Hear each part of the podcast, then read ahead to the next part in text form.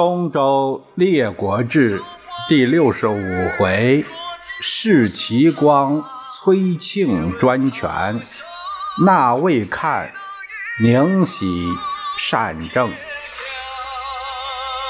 作者：冯梦龙，由事了播讲。第二节：宁喜善政。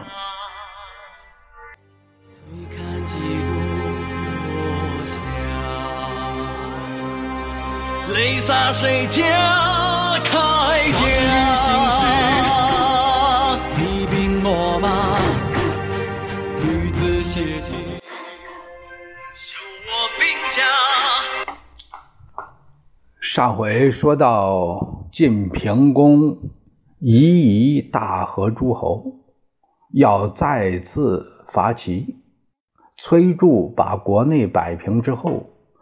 他使左相庆丰把庄公之死向晋做了说明，并表示我们举国上下都怕大国前来诛伐，那我们不就社稷不保了吗？基于此，我们自己已经带大国出气了。新君楚鸠出自鲁姬，愿改世上国，咱们还是。保持友好往来。至于我们前日所占的朝歌之地，仍归上国，并且，呃，我们还把一些国宝级的重器以及乐器若干献上，请笑纳。不但大哥有，跟着大哥混的小弟，人人有份儿。晋平公大悦，那还不高兴。不费一兵一卒，又有面子，又得了实惠。于是崔杼弑君的事儿，就当没发生，不提这茬就是了。于是班师而归，诸侯也都散归各国。自此，晋齐恢复了正常的友好关系。逃到魏国避难的直绰，听闻周绰、邢蒯都死了。他这才又回到了齐国。魏献公看，呃，他不是也流亡在齐吗？他早就知道直绰这个人，现在有机会了，可以为自己所用。于是他使公孙丁以后币招之，花重金收买过来，这样直绰就跟着献公干了。要说这直绰也不地道，你刚从魏出来，那可是与献公敌对的势力，那边好好待你，转脸你就去帮我的政敌，什么人？就这人啊！咱们先不说他，再看当时的吴国在干什么呢？也就是在这一年，吴王的朱凡伐楚，经过朝地。这个朝地是哪儿啊？呃，当初的是这个朝县啊，朝是就是呃鸟巢那个巢，朝县呃那个就叫朝地啊，后来叫巢湖啊，都是这个这呃这一带。经过朝地攻打这个朝门，朝将牛臣他藏在那个短墙那，暗发一箭。就发了一一支冷箭，把这个朱凡给射死了。群臣按照这个寿梦临终的嘱托，按照个遗嘱立他的弟弟于载为为王。于载说：“我哥哥其实他不会死于朝廷的，以先王的意愿要依次为政，他只是想尽早的传给继弟。”所以才轻生了。他也是日夜祈祷上苍，求速死。左右都说：“人所欲者，寿也。”大家都想多活，王乃自其早死，不亦远于人情乎？您这不符合常理啊！于载说：“昔我先人太往，废长立幼，竟成大业。今吾兄弟四人。”以次相成，若拒考终命，渣且劳矣，吾是以求速也。这样依次依照这个继承法，那季札就没能有施展抱负的机会了。我这是想赶紧给他到地方。咱们再看魏大夫孙林甫，宁志，他驱逐了这个魏军看，就是献公，奉他的弟弟朴为君，啊，这个后来呢，宁志病危的时候，把儿子宁喜召到床前，他说：“宁氏自庄武以来。”誓笃忠贞，逐君之事是孙林甫所为，不是我的本意呀。可是人家都把这事儿说孙宁、孙宁的，我最苦恼的就是这事儿了，我自己是说不清了，我都没脸儿去见祖宗于地下。你要是我儿子，你就找机会把顾军迎回来，也算是为我。正正名吧，宁喜哭拜于地，他答应，我一定尽心去做。宁直死后，宁喜接班，四为左相。他也念念不忘父亲的遗愿，把迎回故军作为自己的政治目标与信念。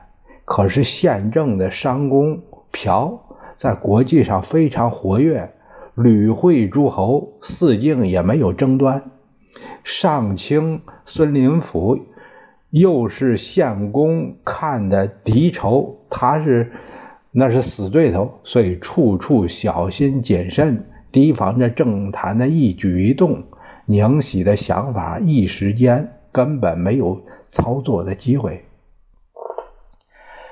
周灵王二十四年，魏献公展开了行动，他吸取了夷夷。这个夷夷是在哪儿啊？呃，应该这个夷夷应该是呃聊城呃那个呃那个方向的夷夷，因为有三个夷，我们前面说过，聊城西南也这个可能是这个夷夷。呃，因为呃，这个呃方位可能是这个。他吸取了意义之后，成了他的据点，使公孙丁呃潜入了地丘城，找到宁喜。呃，也不知道他他怎么会认为宁喜可以利用啊？反正是传达了那个献公的意思。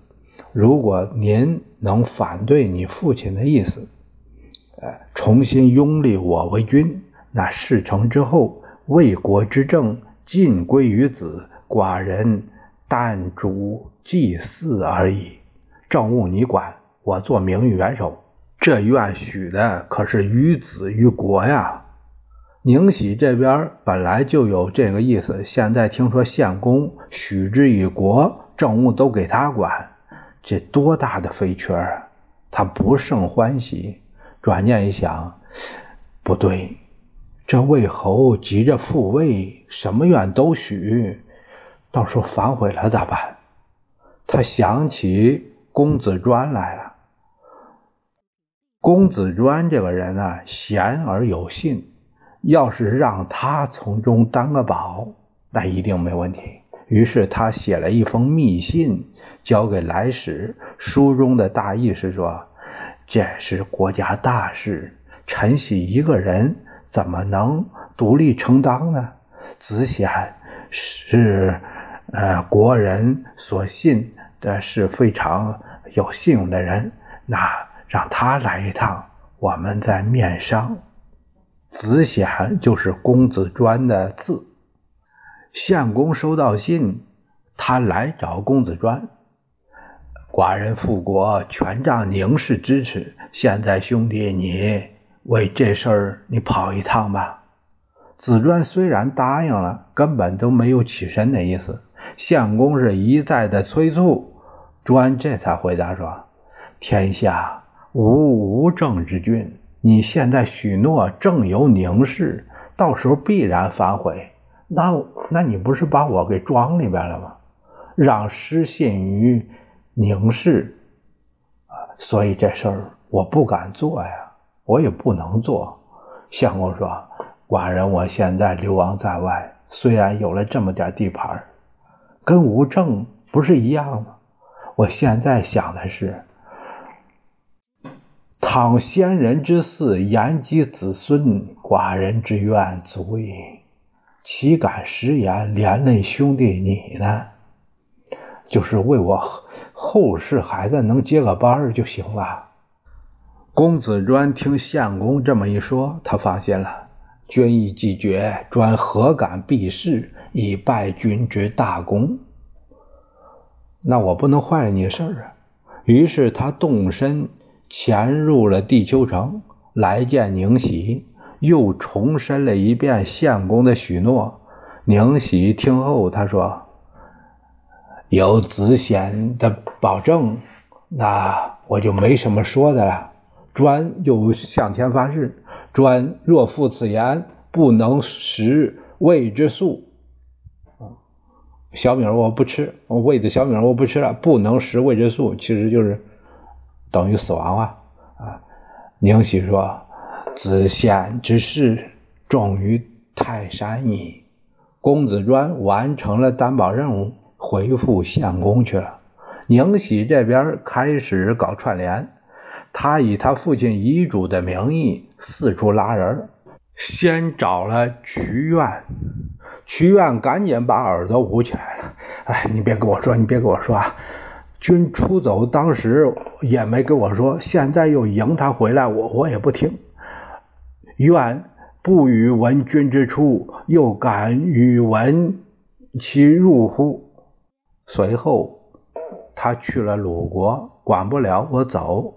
宁喜随后又找到大夫石恶，呃，北宫仪，他们两个人都表示赞成。宁喜又来找幼宰谷，谷是连声说：“不可不可！新君之立十二年了，没有哪里做的不对啊！你现在又想着把故军赢回来，那现在现在这个往哪放？必然得废呀！”你们父子得罪两世，天下谁还能原谅你呢？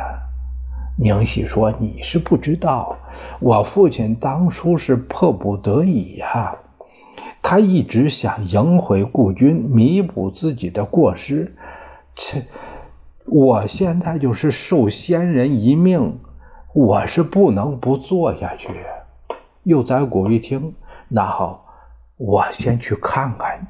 见见顾军，看看他为人和以前有没有变化。等我考察回来，咱们再说。宁喜说：“那好，那你去吧。”幼宰谷偷偷的来到了夷夷，求见相公。相公这边刚洗上脚，哎，听说谷来了，大为高兴，来不及穿鞋，光着脚丫就跑出来了，喜形于面。哎呀，自从左相出来，必有好音矣，一定有好消息呀！古回答说：“臣以便道奉侯，喜不知也。”呃，我是顺便来看看您，宁喜不知道我来。其实这话都露馅了，你怎么知道我和宁喜这事儿？相公就说。子弟请转告左相，速速为寡人图成其事。退一步说，就是左相纵不为寡人着想，也该为魏政想想吧。故说要说起来，之所以都想为君，就在于权力吧。现在权力都给了别人，那您还怎么为君呢？相公说：“还不然，所谓君者，享受尊号荣名，每一御食重接华宫，乘高车驾上寺，府库充盈，使令满钱，入有贫欲积士之奉，出有田猎必役之余，这多好啊！非得要操心那个政务吗？只有操持政务才叫快乐吗？幼宰谷咧了咧嘴，呃，没再说什么，黑然而退。谷又来见公子专，把相公的高论认识说了一遍。专说：“哎呀，君延续日久，苦极忘甘，故为此言。他是过苦日子过得太久了。”想过点儿富有的日子，才说这番话。啊，夫所谓君者，敬礼大臣，录用贤能，劫财而用之，恤民而使之，做事必宽，出言必信，然后能享荣名而受尊号。此皆吾君之所熟闻也。这事儿啊，他都知道。到这儿，专给了个正解。幼宰谷回到地丘，给宁喜说：“我见到吴君了，讲的那些话太俗，欺言粪土耳，跟以前一个德行，一点都没改。”呃，宁喜说：“你见过子显了吗？”“呃，我见他了，他说的还不错。那有什么用啊？那也不是他说的话，他说了也不算。”这也不是一个人啊！哎呀，我呀，宁喜说，我现在的宝啊，全压在子显这儿啊。况且我有先臣的遗命，就是勉强点儿，我也没办法改了，停不下来了。你认为我还有退路吗？幼宰谷说：“那您要是非要做，那算我一个。”这时候的孙林甫已经年迈了，和他的庶长子孙蒯住在七城，留二子孙家、孙襄在朝中料理政务。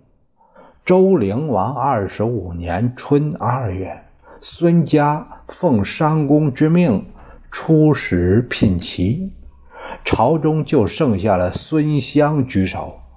也就在这会儿，相公又遣公孙丁来讨信儿，就是催促看什么时候动手。幼宰谷对宁喜说：“子欲行事，正是机会啊！父兄不在，孙襄容易拿下。只要襄被拿下，那子叔就没办法了。子叔就是魏商公。”宁许说：“子言正合我意。”哎。说的是，于是暗自召集家甲，由幼宰谷同公孙丁率队来伐孙襄。孙氏的府地华丽壮美，仅次于公公，城垣还厚，家甲有千人，有家将雍楚、楚代二人轮班值日巡警。这天当班的是楚代幼宰谷兵到，楚代警惕性很高，首先是先关闭城门，登上城楼问什么事儿。幼宰谷说：“我要见舍人，有事商议。”楚代说：“商议事儿用带兵吗？”说着就引弓要射，啊，赶紧给我滚，不然我射死你。幼宰谷赶紧后退，骗不过去，那就打吧。于是率卒攻门。孙襄听说后，也亲自来到城上，都市把守。楚代命弓箭手分批轮番放箭，只要在射程内，就被射杀，死了十多个。雍厨听说府地有事儿，也带着军丁来接应，两下混战。互有伤亡。右宰武一看这阵势，一时难以取胜，引兵而回。孙襄命开城门，亲自持良马追赶。呃，因为呃，这个马好，他跑得快，正遇上幼崽谷，他用长矛把这个谷的车给缠住了。幼崽谷脱不了身，他大喊：“公孙，为我宿舍，你赶紧救我！”公孙丁认的是孙香，弯弓搭箭，一发正中胸口。雍楚二将一起上前，呃，救走了孙香。胡曾先生咏史。呃，诗是这样写道：“孙氏无成，宁世昌。天教一时众孙相。安排兔窟千年富，谁料寒灰发火光。”幼崽谷得以脱身，回报宁喜说：“孙家太难攻打了，要不是公孙这神箭，追兵还不肯退呢。”宁喜寻思着，这第一次攻不下来，那第二次有准备就更难攻了。嗯，可是现在是箭射中了他们的主人，那军心必乱。今夜我亲自进攻，如果再拿不下来，那就不行了。我们只能逃亡他乡。我和孙氏已经是势不两立了，一面整顿车仗。先让妻子、妻子儿女，就是家小，把他们先送出郊外，恐怕一时兵败，来不及脱身。一面又遣人打听孙家动静，约莫黄昏时候，打探着回报，孙氏的府邸内有嚎哭之声，门上人出入有仓皇之色。宁喜说：“这孙相。”一定是伤重死亡了。话音未落，北宫仪急急跑来了：“孙湘死了，家里无主，赶紧攻！”这时候夜已经三更，宁喜亲自披挂，同北宫仪、幼宰谷、公孙丁等，带着所有的家众，重又来到了孙氏门前。雍楚楚代这会儿正趴在孙香的遗体上哭呢，听说宁家兵又来了。急忙披挂，可是这会儿宁家兵已经攻入了大门。雍楚等人赶紧关闭中门，可是孙氏家家一看主人死了，那还打什么劲儿啊？跑吧！没人说话，人不见了，根本连协防的都没了，没人携手。雍楚楚代成了光杆司令。随即，中门被攻破，雍楚从后墙逃走，奔往齐邑去了。楚代被乱军所杀。这会儿已经天光大亮，宁喜灭了孙湘一族，还提着孙湘的脑袋来见魏商公。孙氏专政日久，有叛逆之情，谋以勒兵王讨。得孙襄之首矣，啊！孙氏造反，我把他杀了。商公奇怪了：孙氏如果要真谋叛，我怎么不知道呢？你也没给我说呀，你根本都没把我放在眼里，来见我干什么呀？宁喜起立，手按宝剑：“君乃孙氏所立，非先君之命，群臣百姓复思故君，请君必位，以成尧舜之德。”人民不欢迎你，你下台吧。商公生气地说：“汝擅杀侍臣，废之任意，真乃叛逆之臣也。寡人南面为君十三载，宁死不能受辱。废是你，立也是你。”说着，操戈来刺宁喜。宁喜啊，就一把宝剑，还真不是个儿。他小跑着出了宫门。商公举目一看，只见刀枪戟戟，戈甲森森，宁家之兵布满了宫外。他慌忙退步。宁喜一声指挥，甲士齐上，把商公给捉住了。世子爵听说有变，他仗着宝剑也来救，被公孙丁赶上去一戟刺死。宁喜传令，求商公于太庙。让他在祖宗面前反省，随后逼他喝了毒药，饮鸩而亡。这事儿发生在周灵王二十五年春二月辛卯日。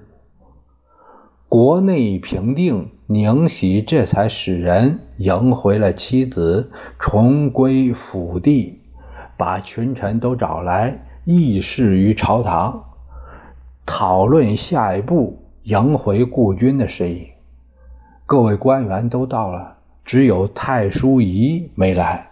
太叔仪呀，是魏成功之子，魏文公的孙子，今年六十多岁了。他说自己有病。来不了。有人问他为什么不来呢？太叔仪说：“新旧皆君也，国家不幸有此事，老臣何忍于闻乎？”我真是不愿看到这样的局面呢。宁喜把宫宫重新做了装修清理，原来商宫的宫眷都给迁走了，随即被法驾，也就是仪仗。前右宰谷、北宫仪同公孙丁往夷夷迎接相公，相公也是怕夜长梦多，日夜驱驰，三天就到了。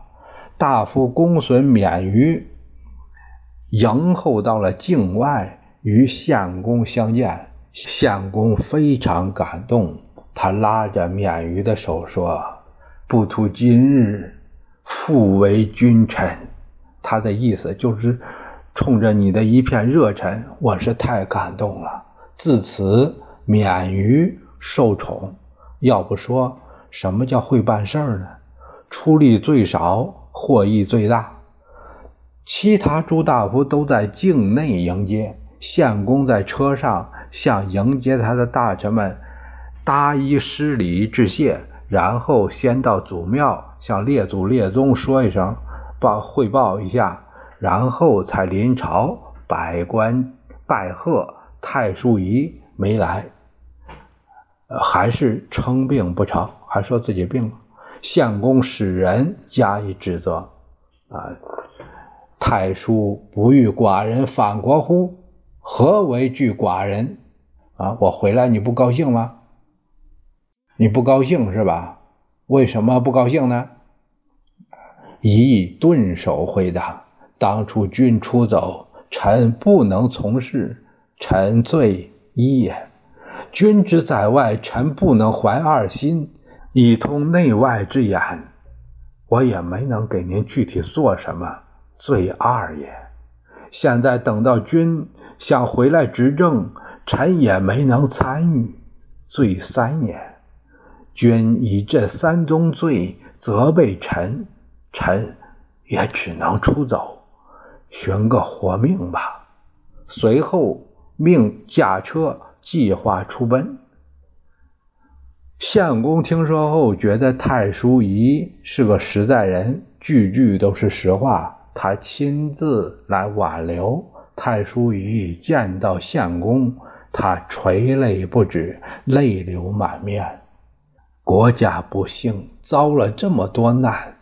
哪有那么多对错呀？都是内耗啊！他请求为商公成丧，相公点头，太叔仪算是留下来了。按照秘密协定，相公兑现承诺，使宁喜独相魏国，凡事一听专决，加十亿三千士，呃，三千家又归他。又成了他家的劳力了，大权独揽，都他一个人说了算。北宫仪、右宰谷、石务、公孙免于等都给涨了工资。公孙丁直绰有从王之劳，人家流亡的时候都跟在身边了。公孙无弟、公孙臣，他的父亲有死难之节，都给进爵大夫。其他的像太叔仪、齐物、孙基、楚师申等，还是原来的职务不变。又把中间派瞿愿从鲁国请回来，还让他做原来的官。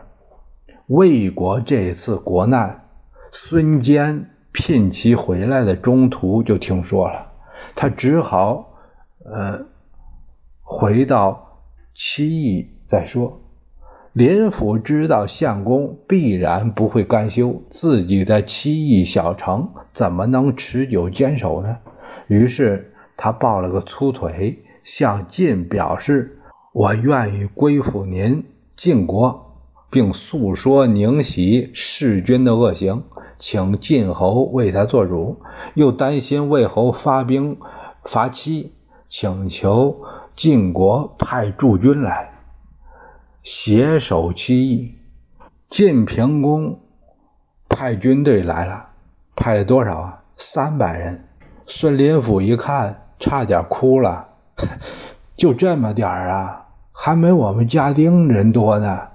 啊，不管怎么说，这是大国的军队啊，我们得用到刀刃上。于是就把禁兵专门来驻守在毛氏之地。毛氏之地啊。现在的河南省濮阳县的东北，孙蒯提议：现在咱们防卫部队太少了，挡不住魏人呐，怎么办？林甫笑了：“三百人确实成不了事儿，所以才都派到了东部边境。如果魏人西杀晋数，给晋国军队造成伤亡。”那必然会激怒晋国，不愁晋人不助我也。孙怀这才开了窍，大人高见，儿万不及。宁喜听闻林府请来了救兵，什么？就三百人？哈哈，他乐了。晋如果真心要助林府，怎么可能就派三百人来呢？这不是在敷衍吗？于是他使直绰率领精选士卒千人兵袭毛氏。